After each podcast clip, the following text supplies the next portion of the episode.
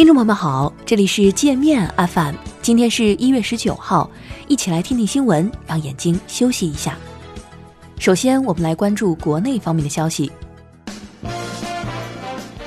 国家主席习近平上周末对缅甸进行国事访问，缅甸国务资政昂山素季在与习近平会晤时说：“中国对缅甸的支持不是出于私利，而是为了捍卫公平公正。对于像缅甸这样的小国，格外弥足珍贵。希望中国继续在国际场合为缅甸等中小国家主持公道。”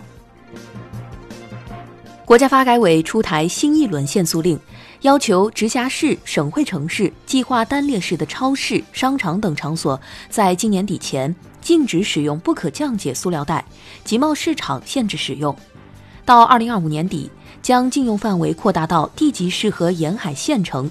快递行业届时也不准再用塑料包装袋、胶带、一次性塑料编织袋。发改委还要求全面禁止废塑料进口。据武汉卫健委最新通报。武汉新型冠状病毒肺炎患者新增十七例，年龄在三十到七十九岁之间，其中三人重症。为防止疫情扩散，武汉已在机场、火车站、长途汽车站、客运码头开展体温检测，对体温异常者进行筛查。清华、复旦、人大在内的近三十所高校清退超一千三百名硕博研究生，被清退的学生大多数是因为超过最长学习年限仍未毕业，有的甚至入学十五年还没有完成学业。教育专家称，这其实是警示硕博研究生别想着在校园里混日子。美国福布斯英文网说。上周在江苏获得表彰的十一个中国渔民，在海上打捞到的间谍设备可能属于美国海军。报道称，这些情报收集器获得的数据可以为美国潜艇在作战中提供战术优势。美军为了搞这些间谍活动，花了大量资金。高雄市长韩国瑜的乌纱帽之战已拉开序幕。要求罢免韩国瑜的联署人数已经超过了法定门槛，罢免案进入实操阶段。民进党将给反韩群体提供资金支持。韩国瑜一旦下台，台湾蓝营将重新失去对台南重镇高雄的控制。一个河北马大哈开车带着老婆孩子从江苏回老家过年，在服务区休息完，一脚油门就走了，开出了二十多公里才发现媳妇儿不在车上。开车回家的朋友们，中途在服务区休息完，出发前别忘了清点一下人数。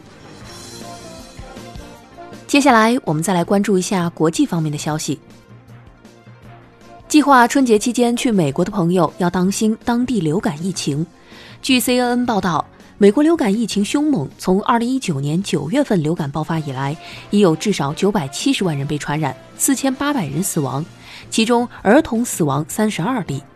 由于现有疫苗和流行病毒株匹配不佳，接种疫苗后感染率也会很高。韩美第六轮保护费谈判谈崩，美国务卿蓬佩奥发文称，美国没义务抚养韩国，要求韩国负担更多的防务费，还称这既能刺激韩国本国经济发展，还能为美军提供保障。此前，美方要求韩方今年承担大约五十亿美元的防卫费用，相当于去年的五倍多。俄罗斯前总理梅德韦杰夫卸任后首次露面，表示上届政府总辞是个例行事件，没什么特别之处，外界应该冷静看待。上周四，梅德韦杰夫宣布政府总辞，随后被普京任命为俄罗斯国安委副主席。韩国乐天集团创始人辛格浩十九号下午去世，终年九十九岁。乐天集团是韩国排名第五的大企业。在萨德风波中遭受重创后，经营状况已不复当年。辛格浩和次子辛东兵还因牵涉韩国前总统朴槿惠腐败案被判刑。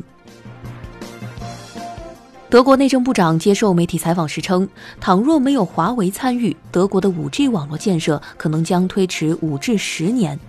此前，德国总理默克尔也曾表态，不应将华为排除在该国 5G 网络建设之外。